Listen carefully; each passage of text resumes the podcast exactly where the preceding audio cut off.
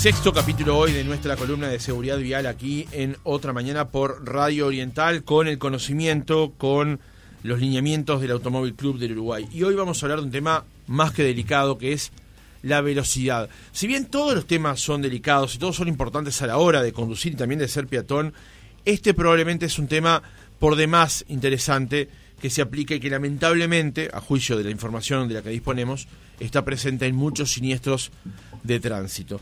Vamos a hablar del tema de la velocidad como factor de riesgo y nos acompañan como todos los días Rosilia Rubio, que es gerenta de Relaciones Institucionales del Automóvil Club del Uruguay y también directora de la Escuela de Conducción. Rosina, ¿cómo estás? Buen día. Buen día, buen día Francisco, buen día Roxana, este, buen día a toda la audiencia. Gracias por acompañarnos y también está con nosotros Marcelo Noguera, que es técnico en seguridad vial, técnico internacional en seguridad vial infantil y perito judicial en accidentología vial. ¿Cómo estás Marcelo? Buen día. Buen día, buen día, ¿cómo andan? Bien. Gracias por acompañarnos. Bueno, velocidad como factor de riesgo. ¿De qué hablamos cuando hablamos de la velocidad? Que parece que fuera tan sencillo de explicar y resolver, pero conlleva una serie de elementos. ¿Qué es la velocidad? Bueno, este, la velocidad, eh, primero entender, ¿no? Este, que, eh, ¿Qué significa factor de riesgo? Un factor de riesgo es todo aquello que aumenta la probabilidad de que ocurra algo con consecuencias negativas. Y cuando estamos hablando de, este, de la velocidad como factor de riesgo en la conducción, ¿De qué estamos hablando? ¿De qué cosas negativas pueden suceder? Por ejemplo, en la pérdida de dominio del vehículo o este, colisionar o, por ejemplo, provocar un embestimiento. Todas esas, cosas este, pueden ser provocadas por la velocidad. Y el exceso de velocidad es el mayor factor de riesgo en la conducción. Em, estamos hablando de que eh, la velocidad incrementa la probabilidad de que existan estos siniestros viales, influye de manera decisiva en las consecuencias que pueden tener este, em, una colisión o un investimiento y también en la gravedad de las lesiones provocadas en estos siniestros. Em, cuando existe un exceso de velocidad, la cantidad de siniestros mortales aumenta en un 60%. Eh, entonces, es fundamental eh, creo que una vez que entendemos esta situación, podemos comprender por qué existen límites de velocidad. Claro, y es importante justamente determinar la importancia de los límites de la velocidad tanto en el manejo en ciudad como en ruta. Exacto, eh, los límites de velocidad existen para salvaguardar la vida de todos los usuarios de la vida. Este, tanto eh, por supuesto, los, los conductores, este, pero también a los usuarios más vulnerables, que son los que eh, se llevan la peor parte en, este, en un siniestro vial. ¿no? Estamos hablando de peatones, de ciclistas, de motociclistas, que bueno, que por su condición no tienen elementos de protección ante un siniestro. Este, lo, lo, lo que ocurre en la vida es que muchas veces entra en conflicto ese límite de velocidad permitida con lo que es la velocidad de viaje o el tiempo de ese trayecto, que es lo que muchas veces les termina importando a los conductores.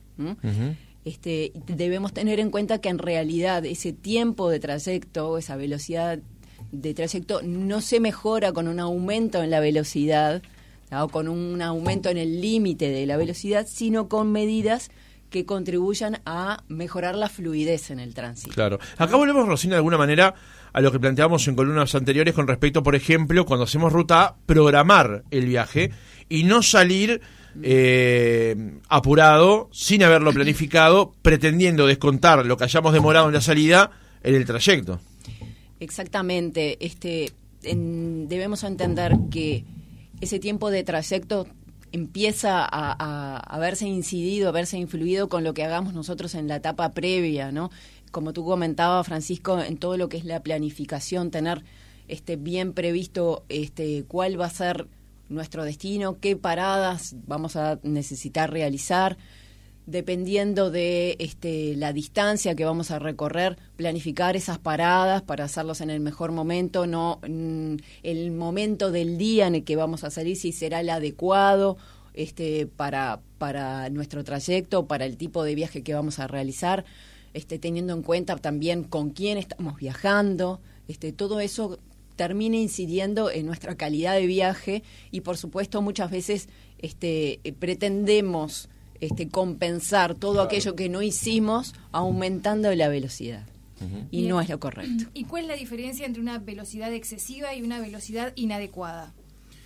Bueno, la velocidad excesiva en, relación con la eh, adecuada e inadecuada eh, es la que excede, por lo general, excede los límites de velocidad. La velocidad excesiva, por ejemplo, si nosotros eh, circulamos en una zona de 40 kilómetros por hora, 45 kilómetros por hora, y circulamos a 50, estamos ya circulando a una velocidad excesiva, excedemos la velocidad reglamentaria.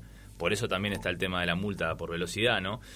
Eh, también la velocidad excesiva se puede considerar la velocidad que no permite al vehículo, al conductor controlar el vehículo ante un imprevisto. Por ejemplo, tú fíjate que si un ómnibus impacta con una motocicleta, es muy probable que el ómnibus tenga mucho más el control del vehículo y lo pueda controlar de manera más fácil. Ahora, si viene una velocidad excesiva, no debería pasar que el ómnibus, ¿verdad?, al colisionar con una moto, una bicicleta, termine subiendo la vereda y terminando arriba de la acera. ¿Por qué puede pasar eso? evidentemente, porque viene una velocidad excesiva que no logra controlar el vehículo. Entonces, no solo es la que excede la velocidad permitida, sino la que no le permite al conductor lograr controlar el vehículo ante un imprevisto. Lo que hablamos de velocidad adecuada e inadecuada, por ejemplo, no siempre circulando dentro de la velocidad permitida es la adecuada. Y a modo conceptual, y está bueno que se entienda porque muchos de los siniestros de tránsito se, se, suscitan por un tema de no respetar esa velocidad adecuada. Al llegar a una intersección, todos debemos reducir la velocidad y adecuarla a ese lugar, por ejemplo, reducir y adecuarla al lugar y circunstancia. Tenemos que entender que lo que es la velocidad cuando se marcan los límites de la velocidad no es un tema caprichoso, la ciudad tiene una infraestructura y se toman en cuenta muchos eh, aspectos para limitar esa velocidad. Y los límites de velocidad, como siempre decimos con Rosina, eh, son límites en condiciones óptimas. Digo, cuando la condición es óptima, ese límite te marca el máximo, pero no siempre tenemos que ir así. Entonces, tú fíjate, yo circulo por una, por una vía de tránsito donde de repente el límite máximo es 45 kilómetros por hora y yo circulo a esa velocidad, 45 40 quizás. Y de repente sobre la acera yo veo que vienen caminando niños con túnica, escuela, de repente no conozco la zona, no veo ninguna escuela, pero esos niños ¿qué me están indicando? Que próximamente puede haber una escuela, están en un paseo escolar, entonces hay algo que a mí me está alertando de que puede haber un problema, puede haber un riesgo. Entonces, a modo conceptual, lo que se, lo que se habla de la velocidad adecuada e inadecuada es adecuar la velocidad para el lugar y circunstancia. En otro momento, quizás si no estaban los niños, pasar a 40 kilómetros no había problema. Pero en ese momento, tengo que reducir esa velocidad. Lo mismo pasa con niebla, lluvia. Es algo que habíamos dicho ya en columnas anteriores y es bueno refrescarlo porque es, eh, la forma en la que vamos incorporando justamente ese conocimiento. Que ustedes manejaban que, por ejemplo, en tramos de ruta, siempre me gusta pasar a hablar de ruta, aunque también se puede hablar de ciudad, pero cuando hablamos de tramos de 90 o 120, como puede haber en interbalnearia, por ejemplo, es en condiciones óptimas. en un día con lluvia o con determinadas condiciones o con el peso del auto, por ejemplo, ir a 90 no es que uno esté obligado a ir a 90. Es el límite de velocidad máximo en óptimas condiciones, pero mm, se puede ser prudente y deberíamos ser prudentes y conducir a una menor velocidad en esa zona entonces. Podemos perfectamente. Es que a lo que nos referimos con esto es que, por eso, no siempre circulando al límite o dentro de la velocidad límite estamos siendo capaz adecuada para ese lugar. Bien decís tú, en una ruta que la velocidad máxima permitida en condiciones óptimas y la máxima es 90 kilómetros por hora, yo la tengo que adecuar como nos ha pasado muchas veces consultas que nos hace. Si se aproxima una intersección, cualquier elemento que a mí me altere de un, de un posible riesgo, yo tengo que adecuar esa velocidad más aún cuando hay una niebla, cuando hay lluvia, un pavimento húmedo. Digo, todas esas, situaciones a nosotros nos tienen que alertar y hacer por un tema de conciencia bajar la velocidad. No porque diga 90, yo tengo que ir al límite de 90. De repente capaz que mejor en ese tramo ir a 45 o a 60 por ese efecto puntual que pasa. Lo mismo pasa con las señalizaciones de advertencia, creo que lo habíamos comentado, que no siempre porque haya una señalización de 90 y un kilómetro más adelante hay una señalización de advertencia de peligro, curva, cruce, yo tengo que bajar no solo por reglamento, sino por un tema de conciencia, la velocidad ante ese imprevisto, ¿verdad? ¿Y qué efecto tiene la velocidad en los siniestros de tránsito? Algo ya avanzamos, pero profundicemos sobre eso las calles, las avenidas, las rutas eh, son todas compartidas por diferentes usuarios. Por lo general son compartidas por eh, motociclistas, peatones, eh, vehículos. Entonces digo, ya de por sí el riesgo que conlleva el tema del tránsito y la velocidad, cuando aumenta la velocidad en, los siniestros de tránsito, va a generar lo que es la mayor lesión. Las fuerzas generadas en un impacto son, por lo general, pueden ser muy, muy grandes. Lo que pasa, lo que sucede, imagínate que un vehículo que de manera frontal colisiona contra algo que es eh, algo rígido, que puede ser suponemos 55 kilómetros por hora contra un árbol, una columna, eh, una pared. Ese vehículo va a tender a, desacelerar de 55 a 0 en milésima de segundo. Por lo general esa fuerza, esa energía va a comprimir ese vehículo. Imagínate el, el, cuerpo también, lo que es el cuerpo va a tener, tener eh, tender a desacelerar también con el auto. Digo, no hay más remedio, la masa también nos lleva a disminuir la velocidad del cuerpo. Por eso la importancia también y cuando se hace hincapié con el tema de los cinturones de seguridad. Cuando nosotros tenemos un impacto de ese tipo, se van a producir diferentes impactos internos. Por ejemplo, tenemos el impacto del vehículo contra ese elemento. Después, una vez que el vehículo queda quieto, lo que se sigue moviendo adentro son los ocupantes del vehículo. Y una vez que nosotros quedamos quietos, lo que se sigue moviendo adentro nuestro son los órganos internos. Si nosotros no utilizáramos ese cinturón de seguridad, nosotros no, eh, no podríamos evitar lo que es el segundo y el tercer impacto, lo que es el cuerpo y los órganos internos que nos genera la mayor lesión. Imagínate que la fuerza de impacto a 55 km por hora es equivalente a caer de una altura de 12 metros o de un tercer piso. La, OMS eh, ha, hecho eh, estudios en donde dice que la velocidad, se sostiene que la velocidad excesiva participan en 40% de lo que son los siniestros de tránsito. Y hay estudios internacionales donde dicen que incrementar un 5% en la velocidad, un 5% en velocidad, incrementa el 10% de la posibilidad de lesiones graves y el 20% mortal. O sea que solo con un 5% de velocidad eh, genera esos efectos en lo que son las lesiones. Pero un 5% de la velocidad a nosotros no nos va a generar llegar más rápido a un lugar. Imagínate, a 50 kilómetros le agrega un 5%, no es nada, pero sí en las lesiones va a surgir un efecto bastante nocivo. Ahora, eh, en esto también, más allá de que lo primero que tiene que operar en esto es la prudencia de nosotros como conductores. También vemos lo que es la importancia de los vehículos y la seguridad de los propios vehículos. Porque hemos visto pruebas, este casi por ejemplo, por citar un caso, la Tinencap, y vemos como en algunos choques frontales de algunos vehículos hay una respuesta del vehículo con las barras, con los airbags y con una serie de cosas más, y hay otros vehículos que en el choque de frente se lastima hasta el farolito de atrás. También en eso es una importancia, un, detalle importante que debe tomar el, el chofer a la hora de comprar efectivamente el vehículo y también tener en cuenta las condiciones de seguridad que ofrece la marca, ¿no? Sí. Em, Más allá de lo importante que es lo que nosotros operamos el vehículo, que es lo que estamos hablando ahora. Pero esta es una decisión importante a tomar cuando uno va a comprar un coche. Muchas veces cuando, cuando las personas están buscando un vehículo, priorizan otras cosas y no priorizan la seguridad.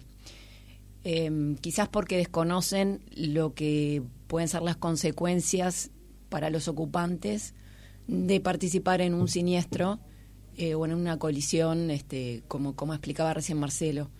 Eh, muchas veces estamos priorizamos este em, el confort interno, este, la pantalla multimedia, el consumo, el consumo ah, y este y no estamos priorizando de repente algunos otros elementos que pueden hacer la diferencia entre la vida y la muerte.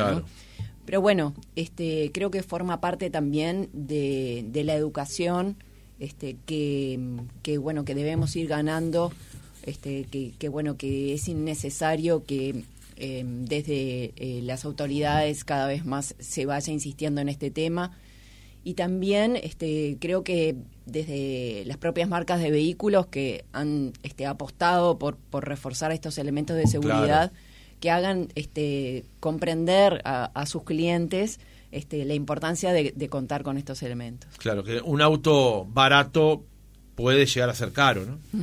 Carísimo. Marcelo, recién eh, profundizabas eh, un poco, adelantabas un poco lo que eran las lesiones que venían de alguna, de alguna manera aparejadas con el tema de la velocidad. Quizá podemos profundizar un poco más sobre lo que son este tipo de lesiones para que justamente la audiencia tenga eh, una idea más cabal de lo que, de lo que puede llegar a, generar un, un, accidente, sobre todo cuando es por exceso de velocidad. Bien, o sea, el, el tiempo que tarda en disipar esa energía cuando nosotros sufrimos un impacto va también a determinar lo que es la gravedad de las lesiones, ¿verdad? Y puede ser la diferencia entre la vida y la muerte. Por ejemplo, como decíamos recién, El vehículo al conducir a una velocidad, el cuerpo también se traslada a esa misma velocidad y esa, esa energía va a tender a disminuir de manera brusca en el caso de tener un siniestro.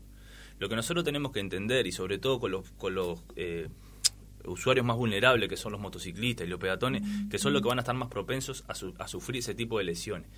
Para que tengas una idea, en, cuando, la, eh, cuando nosotros tenemos un investimiento de un peatón o, o, un ciclista y es en el entorno de los 30 kilómetros por hora, cuando la velocidad es esa, tienen un 90% de chances de sobrevivir y que las lesiones sean de poca entidad a medida que se va incrementando la velocidad. Y por eso es lo que hablamos de ese pequeño porcentaje en el aumento de la velocidad, que a mí no me va a cambiar el tiempo en llegar, pero sí las lesiones. Entre 40 y 55 kilómetros por hora, un investimiento ya ahí puede generar lesiones eh, considerables. De, de repente puede ser incapacidad permanente, inclusive, o lesiones realmente severas. Estamos hablando dentro de las velocidades más o menos que manejamos día a día. Ahora, si yo tengo un impacto un investimiento por encima de esos 55 kilómetros mayores, ahí todo se invierte, porque ahí ya las, las probabilidades de mortalidad son muy grandes. Entonces ya ahí se reduce mucho el porcentaje de sobrevivir y ya hay mucha chance de que sea mortal el, el siniestro, simplemente con agregarle un poco de velocidad al impacto. Claro. ¿Qué es lo que nos pasa como sociedad entonces que por llegar dos minutos antes o descontar los dos minutos que salimos más tarde, somos capaces de manejar por fuera de los márgenes, por fuera de la velocidad recomendada y aumentar exponencialmente los riesgos para nosotros y también para terceros, ¿no? Porque en última instancia de eso se trata todo esto. Sí, eh, como comentábamos en un encuentro anterior, estamos hablando en este caso de la motivación, ¿no? ¿Qué es lo que nos motiva cuando nos subimos a, un vehículo y este conducimos. Tenemos que tener bien claro cuál es nuestra motivación, eh, si nos está motivando eh, llegar este, antes a un lugar o si nos está motivando, eh, nuestra motivación última es este, llegar sanos y que todos lleguemos sanos a nuestros hogares, a nuestras casas. Este, creo que a, todos los conductores no, nos falta esa instancia de reflexión previa ¿ah? y de mm, introspección, digamos, como para poder este, sopesar, bueno, qué es lo que vale más, ¿ah?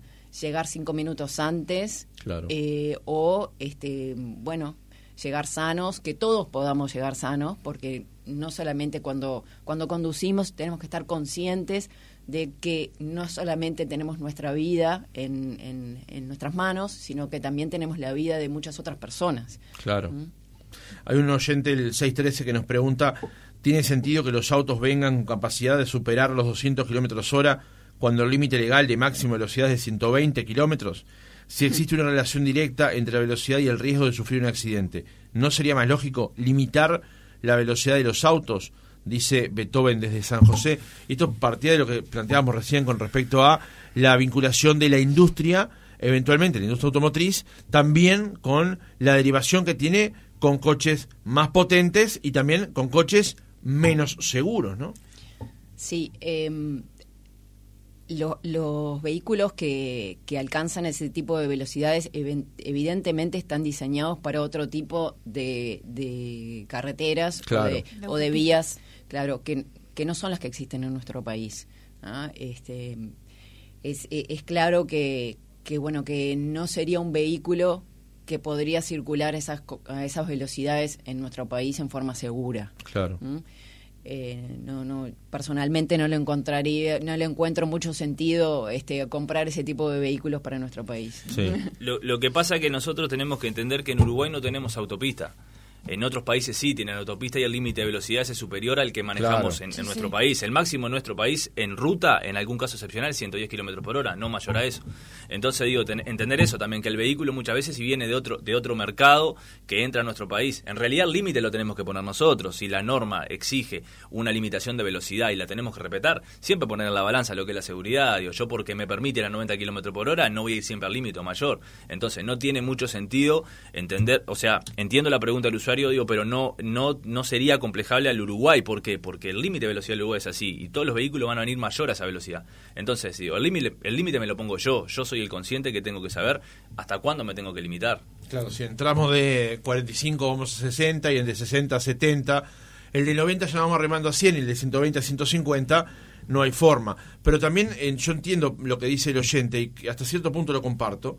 Y otra cosa que me preocupa es como usuario de la ciudad de Montevideo, como este chofer en la ciudad de Montevideo, cómo hay algunas zonas donde, por ejemplo, la Intendencia lo quiere transformar en una especie de paseo vía, como puede ser la Rambla, y los que están necesitados de llegar a su casa o al trabajo, usan la Rambla como una vía casi expresa, ¿no? No hay autopistas en Uruguay, No, claro. pero es la vía más rápida que nos permite llegar desde la zona más densamente poblada al lugar de trabajo como es el centro de Ciudad Vieja. También está allí ese debate este, que se da en la propia ciudad con su ordenamiento interno, ¿no? Cerramos la, la columna de hoy. Gracias por habernos acompañado, Rosina Rubio, Marcela Noguera, gracias por haber estado hoy con nosotros. Muchas gracias, Francisco. Muchas gracias, Roxana. Hasta la próxima. Muchas gracias.